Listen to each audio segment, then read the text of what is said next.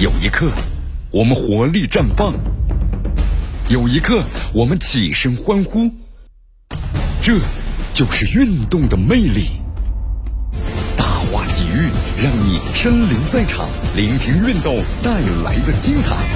大话体育。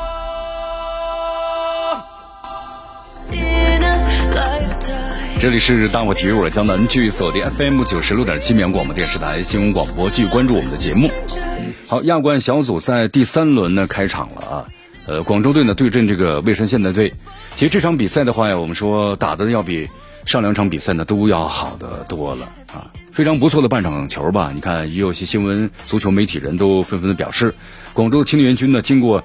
调整有明显进步了，同样是五四幺百大巴，但是呢，面对蔚山现代，在防守端呢拿出了针对性，特别是注意了之前呢在身后球上老是失误的顽疾。总的来说呢，执行还是不错，防守阵型的站住了。那么除了像有些定位球稍微弱一些以外啊，啊，包括好几次的对方的进攻的危机都被化解了。所以说大家认为呢，小伙子们在比赛中啊逐渐逐渐的确实进步了，结果呢可以接受，因为大家都在成长嘛。那么这样的经历还是有锻炼价值的。啊，希望呢球员们呢继续加油。确实啊，我觉得只要不是一个特别特别笨的人，那么在这个比赛中就会逐渐逐渐开始总结起来的，对吧？我前面为什么输？为什么我防不住你？啊，那么一场场比赛呢，就慢慢的总结，逐渐逐渐开始适应了啊。所以小伙子们呢，也都在逐渐逐渐的提高。所以这个锻炼的话呢，我们说还是有一定的这个价值的。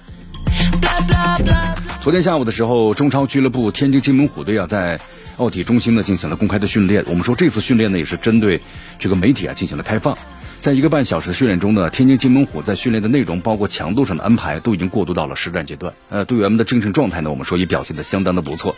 在整个的训练过程中，天津金门虎的教练组呢对训练的质量和要求细节啊都特别严格。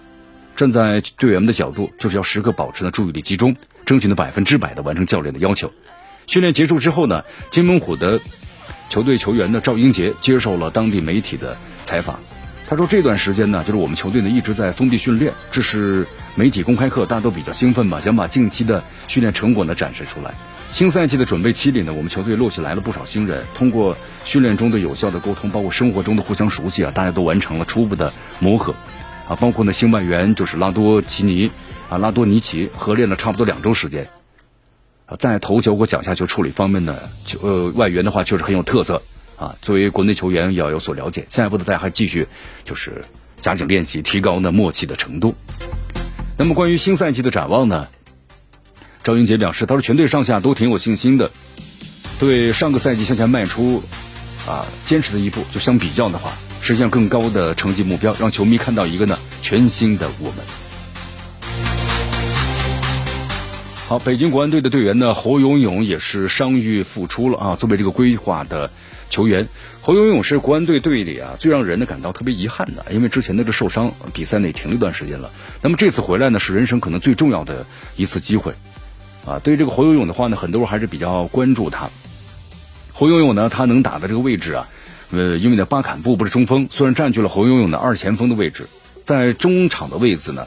这个因为像这个比埃拉还有呢奥古呢占据中路，侯永永呢一直是单独领衔的这个比赛，但是呢我们说这几位外援都不在的时候，那么现在呢我们说这次没有了中超的外援，脚下技术更好、进攻意识更强的侯永永呢可能会迎来迎来一个呢单独领衔的机会。如果他可以呢胜任前腰位置，可以打出呢之前陶伟的水准，那么就是未来五年的北京国安队的核心了。那么这次国安队啊，战术肯定会发生变化，因为之前的控球压制，现在变成反击战术了，就需要呢可能速度，对吧？传球的这个质量，还有个人的速度。那么这恰恰呢，我们说不是侯永永的特点。在战术之外啊，国安队呢，我们十七个新人续约，大批年轻人进入一队。前场几个本土的年轻球员呢，在亚冠和足协杯上啊，表现出了跑动的技术能力。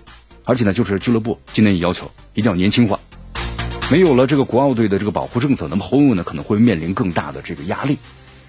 侯永永啊，在今年走顺了，那真的就是国安队的核心。再加上呢，本人长得这个侯永永长得也非常的俊朗外形啊，艺术气质肯定是球队的头号的球星了。但是如果打不顺的话，年轻人一上来，那可能对侯永来说又是那个平淡一生了。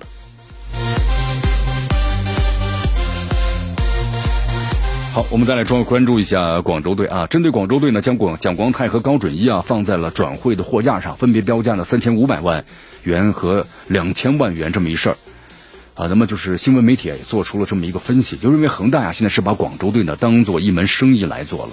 你看一个三千五百万蒋光太啊，高准一两千万，放在前几年呢真不贵。别说恒大引进，他们都花了不止这个价。按照呢当初就是。购买华夏队啊购买几个国脚都按亿起步的，那么这也算是优惠价了。但是经现在呀，我们说毕竟呢不如往日了，谁家都 没有余粮了。广州队为什么还非要开这个价呢？还是要做生意呢？球员欠薪不用还了吗？你看现在广州队的球员们打这个官司仲裁的话，一拖就几个月啊。上半年比赛呢不用打了，那么真想就是这些球员的俱乐部是着急用人呢？如果等不到自由身，就掏点钱啊，那么价格肯定是可以商量的。但一分钱不降，逼急了只能够等着仲裁。所以说现在恒大呀，彻底是把广州队呢当做一门生意来做啊。好，我们再来关注一下啊，咱们中国男足呢国奥队，那么继续在海口展开训练。我们说其中最引人关注的就是三名这个超龄的球员，无锡张琳芃以及呢张玉宁。好，这两天也展开了第一次的合练。那么这意味着咱们二十三岁这个国足啊，就是国奥队啊，冲击杭州亚运会男足赛的工作准备工作全面展开了。我们说这也是自亚运会的男足。这个把年龄限制为二十三岁，这个国奥队之后，那么中国队第二次启用了超龄的球员。呃，有的朋友就来问，为什么这次要选用这三名超龄的球员呢？因为我们说这个国奥队参加这个比赛的话呀，它是有限制的，二十三岁。呃，因此的话呢，咱们亚奥理事会亚足联呢这次呢做了一个商量，就从这个二零零二年的啊釜山亚运会开始，咱们就把这个呃整个年龄呢限制在就奥运会这个水平了。所以说，希望能够更多的锻炼这个新军吧。那么咱们中国队呢，我们说也是基本上派出的。你看，从这个零二年开始，咱们就派出了是当时八一年啊出生以后的，到二零零四年雅典奥运会就适龄的球员，没有征召这个超龄的球员。包括像零六年，还有这个一零年、一四年啊，这亚运会的话呢，啊都是随后的咱们这个奥运年龄段的球员。除了这个零六年多哈奥运会啊，其他两届呢没有征召三名这个超龄的球员。呃，多哈亚运会呢，咱们征召了郑智和孙祥两名超龄球员。很重要的一点，因为零八年奥运会啊是在咱们家门口呢举行的，呃，咱们中国队作为东道主呢获得了参赛权，所以说零八年北京奥运会男足的这个赛事呢，咱们就征召了模拟呃这个超龄的球员，但是三个名额呢没有把它用满，但成绩呢也不是特别好哈。那么一八年这个印尼亚运会啊男足比赛，由当时咱们中国国家男足的主教练是里皮，国奥队呢作为国家队的预备队，由里皮团队呢负责。在派遣怎么样队伍参赛时啊，里皮团队意见是用九五年龄段队员参赛，因为这个年龄段的球员呢，当时，呃，还有这个二十三岁就是亚锦赛的任务。九七年龄段呢，那么就是二零二零就是东京奥运会男足的这个团队，但是呢，也不是由里皮团队负责。